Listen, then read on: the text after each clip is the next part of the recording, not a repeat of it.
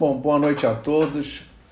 É, agradeço a, ao, ao CCE, à Cátedra e Ler, é, essa oportunidade, mais essa oportunidade de podermos debater um tema tão interessante, aliás, de direito e literatura é sempre muito interessante, porque o direito produz literatura e a literatura também produz direito. É uma coisa interessante que elas estão, eles estão entrelaçados. Nós já fizemos, como a professora Denise disse, é, o, uma, um júri simulado com a obra do Oscar Wilde, que é o crime de, de Lord Arthur Saville. Depois nós falamos sobre a recordação da Casa dos Mortos, inclusive fazendo uma comparação com o nosso sistema prisional. E do qual eu fui testemunha ocular presencial durante seis anos como promotor de vara de execuções penais aqui no Rio de Janeiro, e as semelhanças destacadas foram grandes. Mas hoje nós vamos falar sobre, estamos falando sobre Crime e Castigo, que é uma obra monumental é, da humanidade mesmo. Dostoiévski experimentou a prisão de Omsk lá na Sibéria, durante quatro anos e de lá também ele retirou certamente, é, não, certamente, claro, ele retirou muito dessa história aqui que é, é narrada, que ele narra com uma precisão de detalhes fantástico. E, e outra coisa interessante é o seguinte: a, a Denise já mencionou, já falou sobre a culpa psicológica, assim, e também sobre a culpa religiosa, e agora nós temos uma terceira espécie de culpa, que é uma culpa mais objetiva, eu diria assim, que seria a culpa jurídica. E é dela que eu vou tratar, fazendo em seguida considerações também finais acerca dessa, dessas outras duas culpas.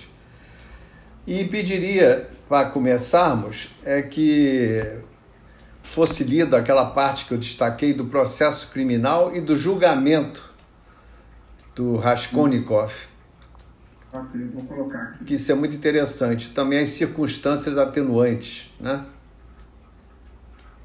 É mais para o final, né? Mais para o final.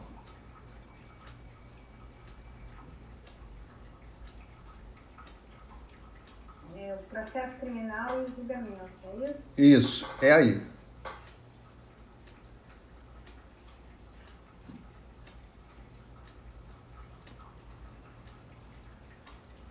Começa aqui. Exatamente. Há Isso. uma nota do editor nesse, nesse trechinho, há uma nota do editor justamente sinalizando, como o professor Adolfo falou, o tempo em que é, Dostoiévski esteve preso em Omsk. Né? Ele se envolve numa, numa, num, num grupo que tramava contra o czar e acaba preso. Então, é, há uma nota fazendo essa, essa observação, e aí nós temos aí o trecho da obra que vai falando sobre o processo criminal e julgamento. O seu processo se desenvolveu sem dificuldade. O criminoso manteve seu testemunho com firmeza, precisão e clareza, sem confundir as circunstâncias, sem atenuá-las em proveito próprio, sem recortar os fatos, sem esquecer o mínimo detalhe descreveu até o último pormenor todo o processo do assassinato. Esclareceu o mistério do penhor, uma tira de madeira com uma chapa de metal que aparecera nas mãos da velha morte. Detalhou como tirar as chaves da morte. Descreveu essas chaves. Descreveu o baúzinho e os objetos que o enchiam, até enumerou alguns objetos particulares que havia nele. Elucidou o enigma do assassinato de Misanqueta Contou como Koch negara, chegara e batera na porta, seguido do estudante. Narrou a conversa entre os dois. Ele, criminoso, depois saíra correndo escada abaixo e ouvira o ganido de Milcolca e Mista. Como se escondera no apartamento vazio, chegara em casa e, para concluir, informou sobre a pedra, a, a pedra à entrada do pátio na avenida Volknesinski, sobre a qual foram encontrados os objetos de aborto. Numa palavra, o caso está dilucidado. Os juízes de instrução e magistrados ficaram muito surpresos, entre outras coisas, com o fato de que ele escondera a bolsa e os objetos debaixo de uma pedra sem fazer uso deles. E mais ainda, de que ele, além de não se lembrar em detalhes de todos os objetos que havia roubado, ainda se enganara até com o número deles. A própria circunstância de que ele não tinha aberto a bolsa uma única vez e não sabia sequer o quanto ali havia, mesmo de dinheiro, pareceu incrível. Havia na bolsa 317 cubos de prata e três moedas de 20 copecas. Devido à longa permanência debaixo da pedra, algumas notas colocadas em cima do maço, as maiores, estavam extremamente danificadas. Levou-se um longo tempo tentando descobrir que o réu mentia precisamente nessa circunstância quando confessava todo o restante de modo voluntário e verdadeiro. Por último, alguns, sobretudo psicólogos, chegaram até a admitir a possibilidade de que ele realmente não tivesse examinado a bolsa e, por isso, não sabia o que havia nela. E, por não saber, acabaram metendo debaixo da pedra. Mas daí mesmo concluíram que o próprio crime não podia ter sido cometido senão em algum estado momentâneo de loucura, por assim dizer. De monomania mórbida para o assassinato e o saco, sem outros fins e cálculos desnotados. Aqui, a propósito, veio a calhar a moderna teoria em moda sobre a loucura momentânea, que atualmente se procura aplicar com tanta frequência a outros criminosos. Além do mais, o antigo estado hipocondríaco de Raskolnikov foi declarado em detalhes precisos por muitas testemunhas, pelo Dr. Zosimov, por seus antigos colegas, pela senhoria, a criada, tudo contribuiu fortemente para a conclusão de que Raskolnikov não apresentava grande semelhança, semelhança com um assassino comum, um bandido e ladrão, e, e de que, nesse caso, havia algo diferente. Continua, doutor? Continua, por favor, as circunstâncias atenuantes, porque aí já. Está ótimo. Circunstâncias atenuantes também retiradas da obra. Tudo, É, tudo está sabe. na obra dele, exatamente. Tudo é lá no. Além disso, ainda apareceram outras circunstâncias absolutamente inesperadas, que foram muito favoráveis ao réu.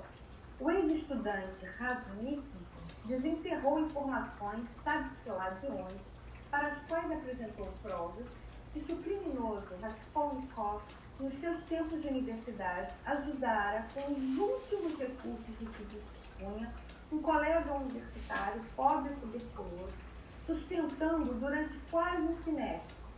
Quando o colega morreu, tomou conta do pai velho e debilitado do colega morto. Esse mantinha e alimentava com seu trabalho eh, quase desde os 13 anos de idade. Internou finalmente o velho num hospital e, quando este também morreu, deu em sepultura. Todas essas informações exerceram uma influência favorável no destino de Raskolnikov. A própria ex-senhoria, a viúva Zarnitsina, mãe da falecida noiva de Raskolnikov, testemunhou também que, quando ainda moravam em outro prédio das cinco esquinas, durante um incêndio à noite, Raskolnikov arrancara duas criancinhas pequenas de um apartamento já em chamas, sofrendo queimaduras. Esse fato foi cuidadosamente investigado e confirmado por muitas testemunhas. Em suma, o julgamento terminou com o criminoso condenado a trabalhos forçados de segunda categoria, recebendo uma pena de apenas oito anos, por terem sido consideradas a confissão de culpa e algumas circunstâncias atenuantes. Obrigado, Denise. Agora eu vou falar, vamos dar um salto no tempo e vamos tentar encaixar este, esses fatos no nosso direito penal vigente. Então, vocês já leram, já ouviram, inclusive, a narrativa de, de como as mortes ocorreram e, na verdade, o primeiro crime que salta de pronto é o de latrocínio, que foi cometido com relação à usurária. Tá? Ele, no momento, logo após é, matá-la a machadada, machadadas, ele subtraiu aqui é, o crime do artigo 157, parágrafo 3 do Código Penal, coisa alheia móvel para si ou para outro, mediante grave ameaça ou violência à pessoa, ou depois de havê-la por qualquer meio reduzida à impossibilidade de resistência. E aí vem parágrafo 3 Se da violência resulta lesão corporal grave, a pena é de reclusão de 7 a 15 anos, além da multa, e se resulta a morte, é reclusão de 20 a 30 anos, sem prejuízo da multa. Bom, então esse seria o, o primeiro crime. Logo em seguida, ele foi pego assim de surpresa, porque ele não imaginava que a, a irmã, a meia-irmã da, da velha senhora, estaria, morava ali, estaria ali também presente, e de repente ela aparece e ele não sabe, fica mais desesperado e pensa o seguinte: testemunha presencial, eu vou ser descoberto. E o que, que ele faz? Vocês também ouviram e leram ele mata também a machadadas a meia-irmã dessa primeira vítima. E neste caso nós teríamos o crime do artigo 121 do Código Penal, na sua forma qualificada, e nós poderíamos, é isso que eu, tô, que eu deveria ter dito antes para vocês, o seguinte: como nós não vamos fazer aqui um júri simulado, eu vou apresentar de saída uma a tese, como se fosse uma dialética, a tese que o Ministério Público apresentaria através da denúncia, tá? E apontando os crimes cometidos. E depois eu vou colocar argumentos da defesa. O que, que a defesa poderia alegar exatamente também com base em todo o material coligido aqui dessas páginas do livro dos Dostoiévski. Então, nesse caso, a denúncia também seria pelo artigo 121, o homicídio qualificado por motivo fútil, o item 3, com emprego de veneno, fogo explosivo, asfixia, tortura, ou outro meio insidioso ou cruel. Esse meio foi cruel, machadadas, ou de que possa resultar perigo comum. O 4 também, outra qualificadora, a traição de emboscada ou mediante dissimulação ou outro recurso que dificulte ou torne impossível a defesa do ofendido. A pena aí é reclusão de 12 a 30 anos. Então, no tocante ao assassinato da meia-irmã de Aliena, que é a Lizavieta Ivanovna, a classificação seria exatamente essa do artigo 121, parágrafo 2 E a pena seria de 12 a 30. A pergunta que se faz é o seguinte: são dois crimes. Nós temos um crime é, de latrocínio e o crime de homicídio, que foi exatamente praticado para garantir a impunidade do crime de latrocínio. Qual seria o tribunal competente? Todos os é, que já estu que estu estudantes de, de direito ou então ou leigos, é importante saber que a Constituição deixa ao tribunal do júri, exatamente, inclusive fala sobre a soberania dos vereditos, a competência para julgar os crimes dolosos contra a vida. E o Código de Processo Penal, ele acrescenta no artigo 78, vocês vão ver lá, inciso 1, que quando houver conexão entre os crimes, e aí vocês veem a conexão entre o crime do, de, de latrocínio com o crime de homicídio. Nesse caso, ambos os delitos são atraídos para a competência do tribunal do júri e, portanto, serão submetidos ao julgamento pelo júri popular. Esse é um ponto muito interessante que deve ser destacado aqui. Por que, que um latrocínio também vai figurar? Até e outro detalhe interessante, na, o, a grande verdade é que o dolo principal aí do Raskolnikov era matar aquela usurária. Esse era o dolo principal. E isso até pode ser argumentado pela defesa que, na verdade, o furto teria sido uma mera decorrência daquele fato. Mas, de qualquer forma, ainda que se classificasse o delito como homicídio e seguido de furto, tudo iria também para a competência do tribunal do júri. Isso é um ponto muito interessante que deve ser destacado.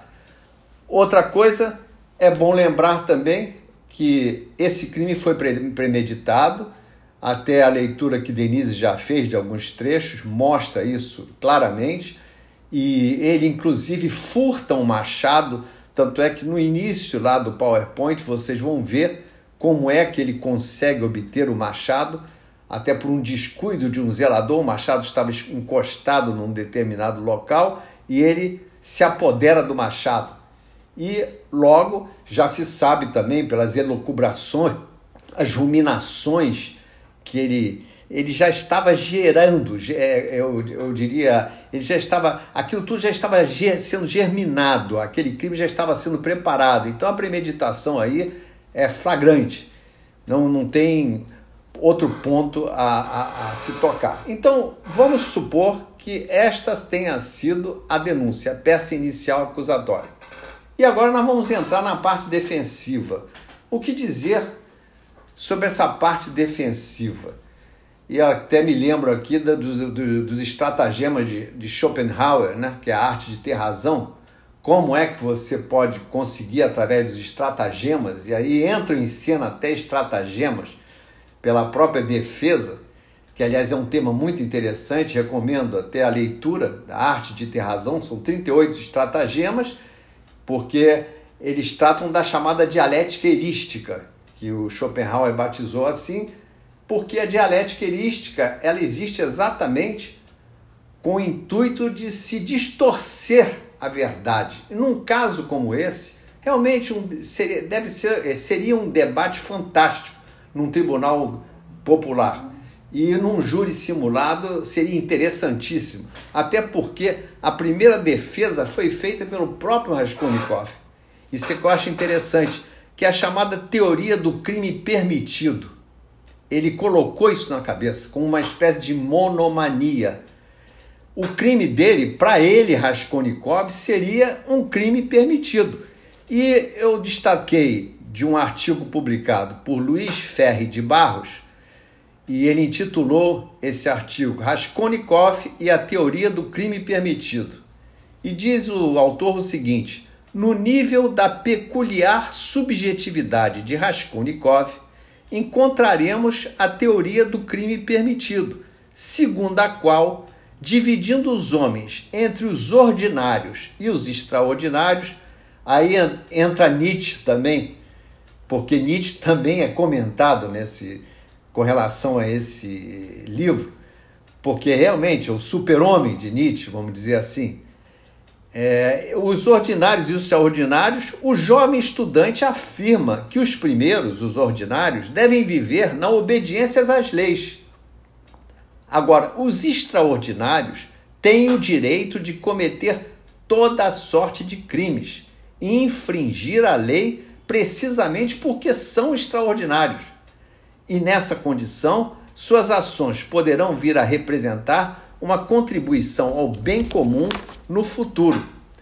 Sua teoria de crime permitido é ilustrada é, pela citação de figuras históricas que ele admirava e muito, com especial a Napoleão, frequentemente mencionado por Raskolnikov em seus raciocínios e ruminações, como exemplo acabado de um homem extraordinário, que, não obstante ser o responsável direto por fabulosos e sanguinolentos, sanguinolentos morticínios, não é tido como criminoso, e sim como herói. Tá? Existe inclusive a nota do editor que diz o seguinte: Júlio César, imperador romano, recebeu o título de sumo sacerdote e tribuno militar ao voltar a Roma de Pérgamo, onde reprimiu cruelmente piratas marítimos. Em Memórias do Subsolo, também de Dostoiévski, ele escreveu o seguinte: derrama-se sangue e ainda vamos nos alegrar com isso, como se fosse champanhe. Eis aí Napoleão. tanto grande como o atual. É muito interessante isso. E onde é que fica patenteada essa teoria dele no bojo do livro? Aí eu pediria, eu acho que eu vou ler, que já, tá, já estou com ele aqui, se você puder projetar, é, Elber, é, seria interessante. É justamente quando ele se dirige à irmã, que perplexa com a revelação do cometimento dos crimes. É essa parte que ela fala, crime, que crime? É porque a irmã cobra dele uma. uma... É, é só para vocês terem uma. É, poderem também acompanhar a leitura, eu acho que fica interessante. É bem mais para mais pro, mais trás. Isso.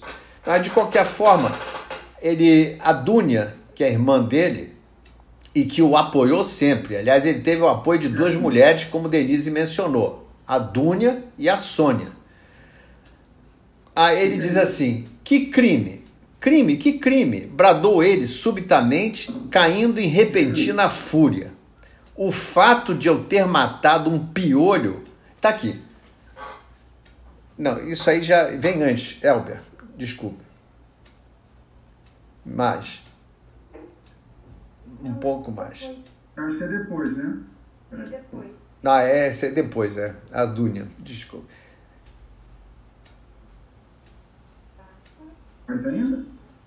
Não, agora eu não tô, agora eu não estou localizando. É melhor eu continuar lendo aqui, que aí senão fica fazendo um pouco de confusão. Olha só. É, a Dúnia pergunta: por que, que você cometeu essa barbaridade? Aí ele exclama: crime? Que crime? Bradou ele subitamente, caindo em repentina fúria. O fato de eu ter matado um piolho nojento, nocivo, uma velhota usurária que não faz falta a ninguém, tem cem anos de perdão o matador de um ladrão que sugava a seiva dos pobres. Isso lá é crime? Não penso nele nem em lavá-lo. E que história é essa de ficarem me apontando de todos os lados? Crime, crime. Só agora vejo com clareza todo o absurdo de minha pusilanimidade. Agora que me resolvi a assumir essa vergonha desnecessária. É simplesmente por minha baixeza e mediocridade que me resolvo. Sim, e ainda pela vantagem, como me propôs esse Porfírio. Porfírio foi o juiz de instrução, que durante longo tempo ele teve vários encontros com Raskolnikov, ele desconfiava, ele suspeitava de Raskolnikov, mas ele não tinha elementos suficientes como prova da materialidade e da própria autoria. Era um crime quase perfeito em termos de provas.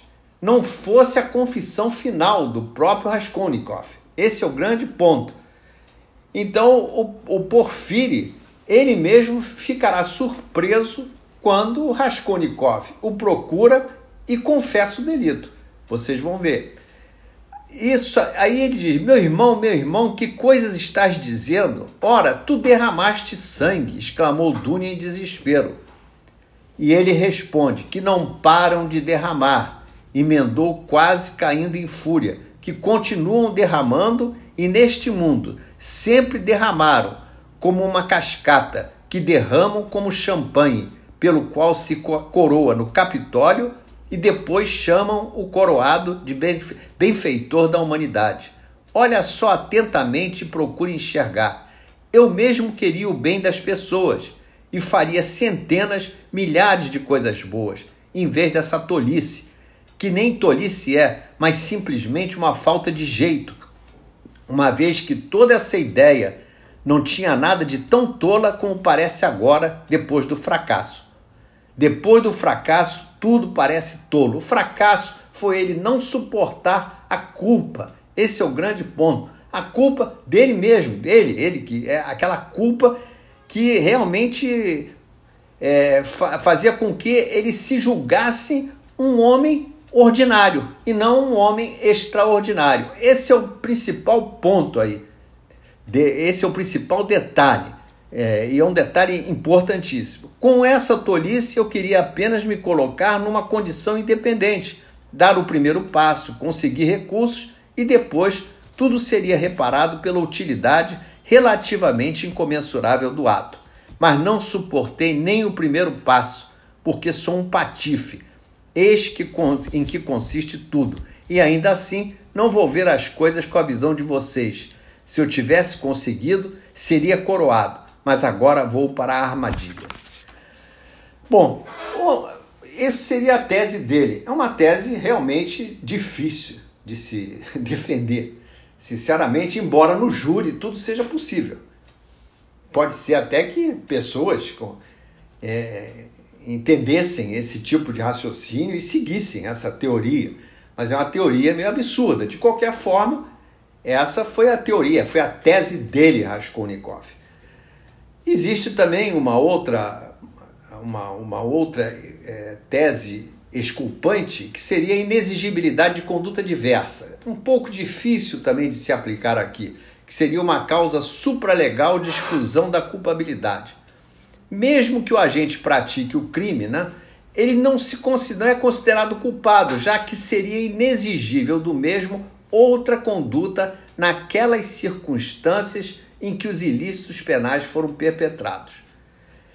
E aí, depois nós vamos é, verificar o seguinte: teses mais concretas que a defesa pode apresentar.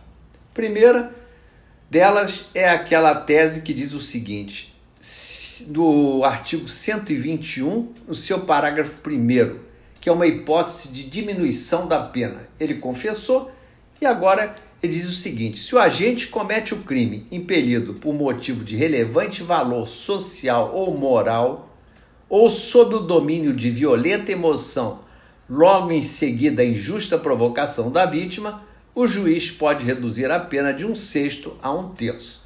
Essa é uma hipótese. Agora, pelo que nós podemos destacar da obra, ele, obviamente, tinha um desequilíbrio mental flagrante. Eu não diria que ele fosse um psicopata, um esquizofrênico, algo assim, mas ele tinha sim, ele era um hipocondríaco, isso já é dito no próprio livro, e também tinha problemas de mania. Ali era um, um, um indivíduo altamente revoltado, é, é, cheio de ódio. E, obviamente, isso aí significava, sim, a própria sociedade, e foi isso que o Dostoiévski quis mostrar, é, fazendo uma divisão, no meu entender, de criminosos conscientes e criminosos inconscientes a maioria dos nossos criminosos que são deformados pela sociedade e pelo próprio sistema penitenciário, essa é a grande verdade, eles não têm a consciência de um Raskolnikov, que na verdade percebeu que toda aquela desgraça onde ele se, em que ele se encontrava, toda aquela vida dele, que ele teve que abandonar a faculdade de direito, ter que ficar penhorando objetos para poder sobreviver, enfim, tudo isso, ele realmente mostrava o seguinte, que ele era um homem consciente. Agora, o grande problema é que não conseguiu ultrapassar aquela barreira. E esse é o grande problema, que era a culpa. Aquela culpa que ele via o seguinte, ele não passou para o lado dos homens extraordinários. E isso não deixa de ser uma mania. E aí eu acho que, no meu entender, aqui, o artigo 26, parágrafo único, que fala sobre a redução da pena, é muito interessante. Pode ser discutido e pode ser, certamente, num, num, num julgamento do, pelo tribunal do júri, talvez fosse o que melhor se encaixasse aqui na hipótese. A pena pode ser reduzida de um a dois terços se o agente, em virtude de perturbação de saúde mental, ele estava perturbado, isso foi mostrado aqui, aqui de forma clara pela leitura de desses textos, ou por desenvolvimento mental incompleto ou retardado, não era inteiramente capaz de entender o caráter ilícito do fato ou de determinar-se de acordo com esse entendimento. Isso seria realmente as teses que a defesa poderia sustentar, porque negativa de autoria aqui, muito difícil, porque houve a confissão. E tem as circunstâncias atenuantes que a própria confissão, os próprios antecedentes dele pessoais, como já se viu aqui, Denise falou, nós lemos também, e agora eu parto para as minhas considerações finais. No meu entender, Rodion Romanovich Raskolnikov, é, Rodja, ex-estudante universitário de 23 anos que mora num quarto em São Petersburgo, representa, na verdade, um criminoso consciente da iníqua realidade social da Rússia czarista. Não se trata, portanto, de um criminoso dito comum. O que o aproxima do criminoso comum é tão somente a prática dos delitos na sua objetividade. Ele tinha consciência de que deveria cometer o crime que eu chamaria de principal, o assassinato da velha usurária, Aliena Ivanovna, onde ele costumava penhorar alguns bens em troca de dinheiro, como se estivesse praticando um feito heróico em prol da humanidade. Daí a teoria do crime permitido. A meia-irmã de, de Aliena, que é a Lisavieta, foi morta para garantir a impunidade do crime principal. Aquilo foi realmente um incidente de percurso. Segundo, a velha usurária encarna na mente de Raskolnikov o sistema iníquo selvagem, eu diria capitalismo selvagem, extremamente desumano, cruel, existente na Rússia de seu tempo e no Brasil de hoje também. Na verdade, segundo ele, racionalmente falando, não teria cometido crime algum, mas teria feito um benefício à sociedade. Repita-se o que ele diz à sua irmã Dúnia, e nós já falamos aqui, e também um outro detalhe também que é, no desenrolar da, do próprio, da própria trama é a culpa psicológica, a oriunda de seu inconsciente. Aí vem, eu vou finalizar exatamente que realmente isso é um, um, um ponto muito interessante. O grande problema que Raskolnikov enfrenta, e isso fica claro no desenrolar de toda a trama, é a culpa psicológica, a oriunda de seu inconsciente. Ele não poderia imaginar que a guerra que travaria com a sua própria psique faria desmoronar todos os seus planos. O bloqueio psicológico de que era portador o impediu de usufruir das coisas materiais conseguidas com os assassinatos, impelindo-o a se entregar à justiça. Houve também, no caso, como parte integrante dessa carga emocional insuportável, a culpa religiosa, provocada por Sônia, que teve que se prostituir para poder sustentar a própria família e que acabou virando a namorada dele. E o acompanhou, inclusive, quando ele foi mandado para a Sibéria, que se torna sua namorada e o acompanha de perto na prisão siberiana. E ele, acho que Denise já leu esse trecho, mas ele de repente lembrou-se das palavras de Sônia. Vai a um cruzamento, faz uma reverência ao povo, beija a terra, porque pecaste também perante ela e diz ao mundo inteiro em voz alta: Eu sou um assassino. Tremeu todo ao se lembrar disso e já estava tão oprimido pela desesperadora melancolia e pela inquietação de todo esse tempo, mas especialmente das últimas horas, que acabou se precipitando para a possibilidade dessa sensação inteira, nova, completa. Ela lhe chegou de súbito como uma espécie de acesso. Começou a lhe arder na alma como uma fagulha e de repente se apossou de tudo como fogo. Tudo nele amoleceu e as lágrimas jorraram, do jeito que estava no chão. Ajoelhou-se no meio da praça, inclinou-se até o chão e beijou essa terra, suja, com arroubo e felicidade. Levantou-se e tornou a inclinar-se. Para finalizar, o professor Carlos Frederico Barcelos Guazelli, que é defensor público no Rio Grande do Sul, ele escreveu um artigo curto, muito bom, Dostoiévski e a culpa, que foi publicada numa coletânea Encontros entre Direito e Literatura, Pensar a Arte, pela editora da PUC do Rio Grande do Sul. Ele diz o seguinte, que décadas antes de Freud anunciá-lo ao mundo, o autor russo revela o inconsciente. E esta poderosa manifestação, a culpa. Tem-se aqui notável exemplo de como o artista, por sua genuína criação, no caso a ficção literária, faz descobertas que somente bem depois o cientista, através do método, vai confirmar. Muito obrigado aí pela atenção. Agora, acho que fica aberto aí as colocações. Né? Não sei como é que está sendo. Temos uma pergunta aqui. Eu vou pedir também para que aqueles que quiserem é, fazer alguma pergunta possam escrever no chat e a Milena está me ajudando também com relação